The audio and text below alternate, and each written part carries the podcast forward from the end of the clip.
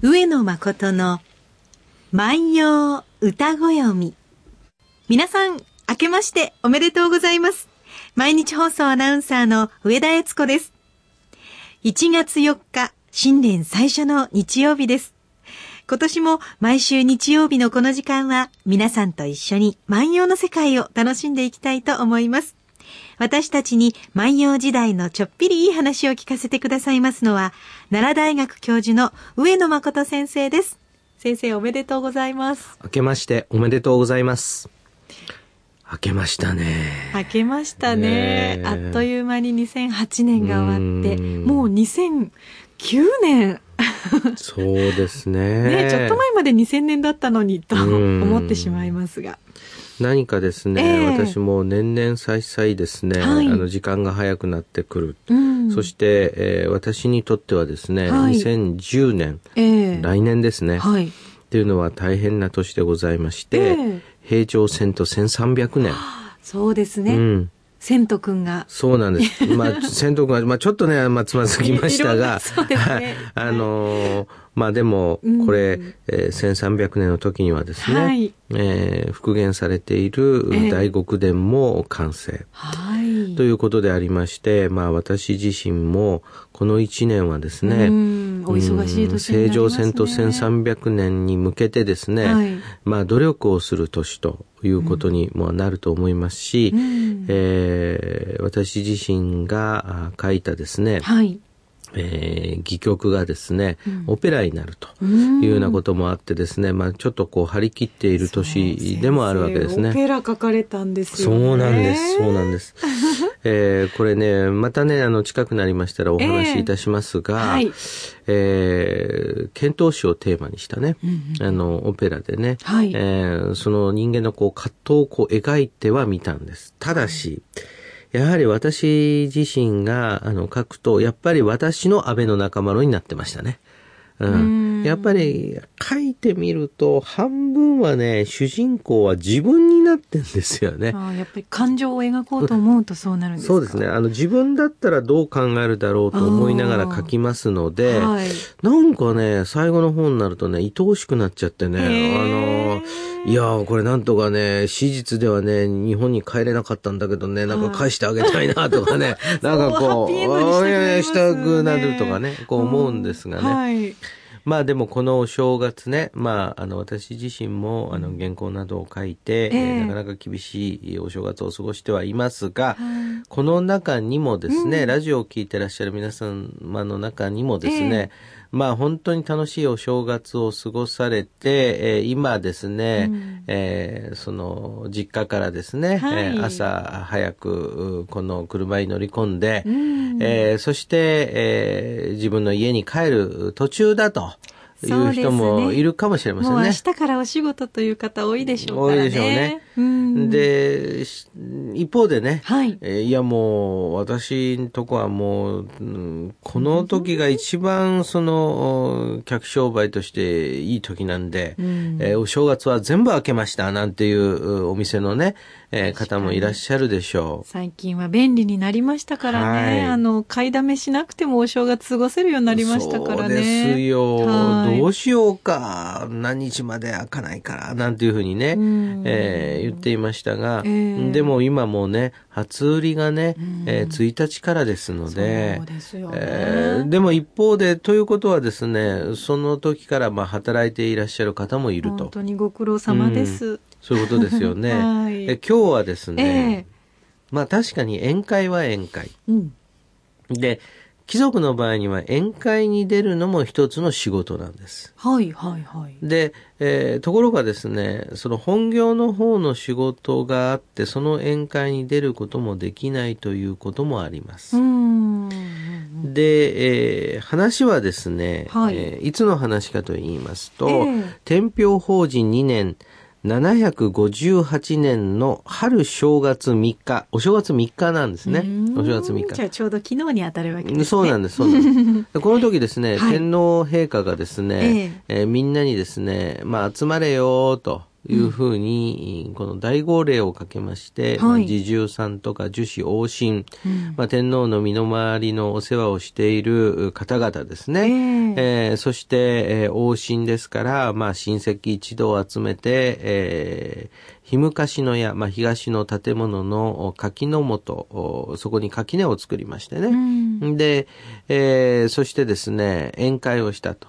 で、その時には玉ぼうきというものを、うん、そのくださったっていうんですね。はい。で、これは何かと言いますと、えー、竹などのですね、えー、その枝にですね、はい。うん、まあ今で言うと、そうですね、竹のほうきみたいなのありますよね。竹の枝を作っ、はいはい使ったね。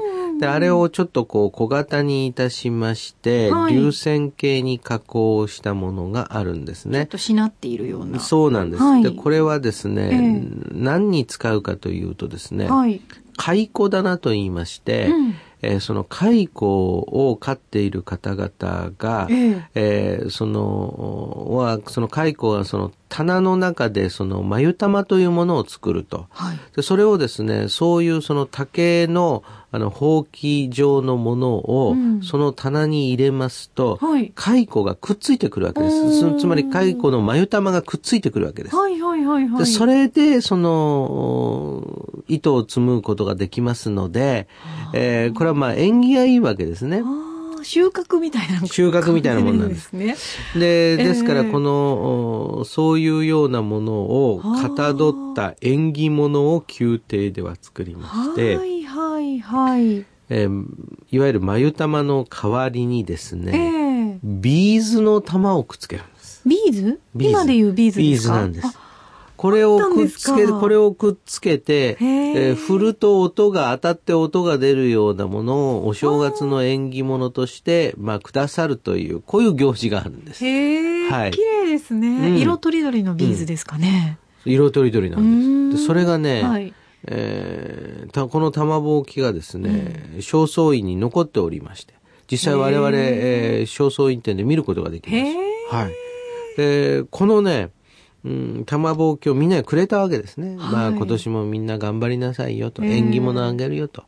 えー、蚕棚でね、これをその、眉玉をかき集める、これがほうきですよと。うん、えー、眉玉の代わりにね、はい、うん、その、えー、ビーズの玉のついたのあげるよと。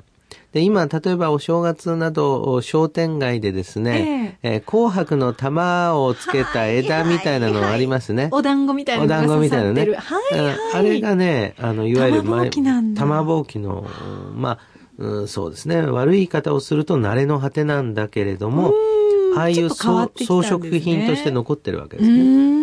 で、それをくださったのはいいんですが、天皇はこの時に、はい、皆のものと、ええ、これはまあ、これはあげるけれども、はい、ただではやらんぞと、うん、えー、歌を作り、そして監視を付して、うん、そして一人一人、この提出しなさいと。いうふうに、こう宿題も出したわけですね。縁起物をくれると同時に、えー、歌を、その、作り、詩を付して出しなさいと。うんうんうん、そうするとですね、はい、貴族たちは何とかして、えー、その、やっぱり天皇の前ではいい格好をしたいもんですから、ひょっとするとそういう天皇陛下からのご下問があるかもしれないぞと考えるわけです。ああ、今日玉ぼうきくれるような。でもらった後に歌出せって言われる可能性あるよな。えー、数学問いの位置に、うん、これ、えー、俺、えー、青木の次だから出席番号2番上野だから、ね、2番解いといたら、これいいよな。うん、で、2番だけちょっと予習しとこうか。つまり予習しとかんといかんわけですわ。そうですね。ね当てられてからじゃなかなか当てられてから突,、えっと、突然、歌を歌いなさい。しかも監視ですよ。で、突然のその大恥をかいてはいけないということで、はい、まあみんな、まあそういうことは考えていたんでしょうが、う大友のやかもちも、どうもそういうことを考えていたようなんです。へえ、歌の名手であっても。うん。うん、で、大友のやかもちは、はい、当然この宴会に参加しようと思いつつ、はい。歌を用意していたのですが、えー、さて、その用意した歌が万葉集の牧野二十に収載されてるんです。はい、ちょっとこれを今日取り上げたいと思います。はい、初春の初音の今日の玉ぼうき、手に取るからに揺らく玉の、初春の初音の今日の玉ぼうき、手に取るからに揺らく玉の、うん、という歌を、やかもちは残してる。はい。で、えー、通訳していきましょうね。はい。初春の新春ですよね。うん、初音の日、初めて巡ってくる根の日。うん、で、この日に玉ぼうきを天皇陛下がくださる。はい。で、その玉ぼうきにというのは何かというと、えー、これはですね、うん、まあ縁起物で、ほうきになっていて、蚕棚をを履いて、えー、眉玉を集めるもので、はい、縁起物ですから眉玉の代わりにガラスのビーズがついている。うん、玉ぼうき手に取るからにもう手に取るとですねそのまんま、はい、ゆらゆらっていう音がする、えー、玉の尾ですよと、はい、えー、音を立てるわけですよと、こういうふうにこう言ってるわけですね。うん、そうするとこれはうん、陛下ありがとうございます。初春の初音の今日の玉ぼうきを手に取るとね、もうゆらゆらっていうね、玉の音が聞こえましたよってな歌を、嬉しいですよと、はい、ね、いうふうに歌おうと思っていたらですね、ええ、宇宙弁の大友の少ねやかもちは、うん、この時は大蔵省勤務で、やっぱり予算編成とかあったんでしょうかね、忙しくて。本業があったんですね。本業があってですね、え、その宴会に行くことができなかったわけです。でそうするとですね、はい、せっかくこれ作ったのに、うん、悔しいよな。披露することもできず。あら、披露できなかった歌なんですか？みんなの前でね、これ言ったらね、はい、大受けしてたのにと。で、そのメモだけが残りましたと。はあ、で、それをですね、大友のやかもちが歌日誌の日記の中に書き残しました。ネタ帳みたいな、ね、ネタ帳なんです。ですからもう来年はこれでいこうと。今年出せんかったからこれでいこうとい。うふうに、はい、まあそういうふうにまあ考えたんでしょうね。はいはい、で、それがですね、歌日記がそのまま万葉集の末4巻と言われている17、18、19、20にですね、はい、え一括して集載された時にこの歌も入ったわけです。だから、この歌は残念なことに、天皇陛下の前では披露はされなく、なかったけれども、歌日誌に集載しておいたがために残った。なるほど、うん、こういう事情のある歌ですね。ちょっと意地悪な言い方かもしれませんが、はい、この歌を見せてもらうと、ちょっと予定調和な感じがするというか、なるほど、ね、当日の雰囲気があんまり出てないかなと思ったのはそのせいですね。多分ね、はい、これね、えー、考えすぎるとですよ、はい、例えばですね、うん、まあ、あの、えー、ナイナイちゃんとデートに行くと、うん、えっちゃんとデートに行くんだと。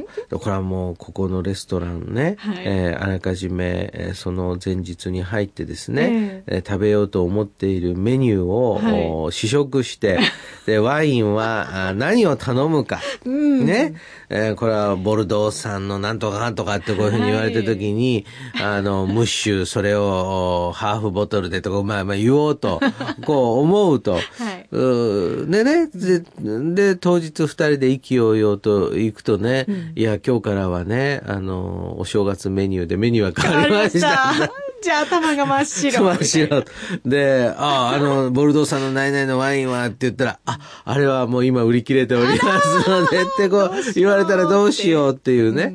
つまり、あの、考えるわけですよ。まあ皆さん、私ね、こう、そういうことで言うと、都会生活っていうのはですね、えー、もうみんながですね、私、はい、六本木ヒルズなんて見てますとね、もうなんかね、これはもうね、なんかニューヨークかっていう感じだしね、もう歩いてる人がね、なんかそれぞれなんか映画の主人公みたいに見える。で、あの、高級なホテルなどに、あの、泊まらせていただくとですね、うん、えー、もうそのカードキーを開けるカードキーでドアを開けて、はい、中に一歩入ると明かりが全部自動的につき、カーテンが開いて、夜景が見える、そんなとこあるんですよ。カーテンまで自動に開いちゃうんですか？自動的に開いちゃう。あら。その開いた時に何というふうに言わなきゃいけないのか、男性は。彼女の前でね。彼女の。うん、もう、もうなんかもう焦ってるわけですよ。ああ、これ、ああ。で、僕ね、初めての人はね、びっくりすると思いますよ。えー、いや、俺間違って操作したんじゃないかとかいうふうに、こう。で、まあ、それがまあ、そういうムード作りというのがあるわけですよね。はい、で、考えてみると、やっぱりその、どの世界にもそういうことというのはありますし、えー、一つはですね、はい、我々も例えば、いろんな VIP の方々が大学にいらっしゃったり、えー、えー、この博物館にいらっしゃって、えー、そういった時には、事前にですね、はい、えー、この方はこういうようなことにご関心があるので、えー、というふうなお達しがあるわけですよね。はいでそうすると私どもはそういうことについて集中的にあの調べていって、えー、解説をするということになるわけですが、はい、そういうものがですね役立った試しはない。そうですか。ない。当日になるとやっぱりね、それ天気も変わるしね。で、本当にその関心のあることについて、その時に聞こうかというふうに思われるかどうかもわかりませんしね。やっぱりむしろその時に合わせてね、いや、今日はこんな花が咲いてますねっていうようなことをこちらからね、言った方が向こうも自然でしょ？ね、とにかく、うん、どういう質問が来るか、どういう質問が来るかと思ってね、えー、してたらこっちも会話が弾みませんしね。確かに。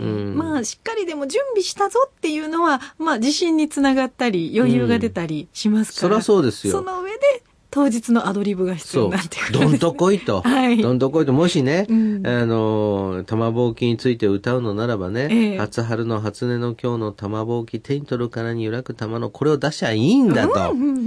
いうふうにこう思うわけですね。そうですね。真っ白にはならないぞと。これがね、ええ、貴族になるとですね、はいその、いつ歌を読めと言われるかわからないと同時に、うん、お正月は宴会が次々に行われる。ところがですね、その宴会の予定は天皇などの体調やご気分によってどんどん変わっていくんです。それに合わせてどう出すか。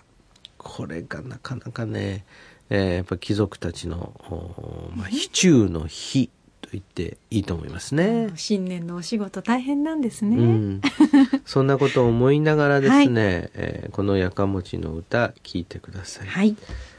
初春の初音の今日の玉ぼうき、手に取るからに揺らく玉の。初春の初音の今日の玉ぼうきは、手に取っただけでゆらゆらと音を立てる玉。今日は牧野二十4493番の歌をご紹介しました。宴会の場で披露されなかった歌を、まあせっかくですから皆様にここで披露させていただいたという形になりました。さあ皆さんは今年のお正月、どんな言葉で表現されますでしょうか？上野先生宛てに聞いてみたいことや番組の感想など何でもメッセージをお寄せいただきたいと思っております。番組で紹介させていただいた方には番組特製のポーチをプレゼントいたします。宛先です。郵便番号530-8304毎日放送ラジオ上野誠の万葉歌子読みの係まで。メールアドレスは、歌ごよみ、アットマーク、mbs1179.com です。それでは、新しい一年、また楽しく過ごしてまいりましょう。今年もどうぞよろしくお願いいたします。よろしくお願いします。また来週です。さようなら。さようなら。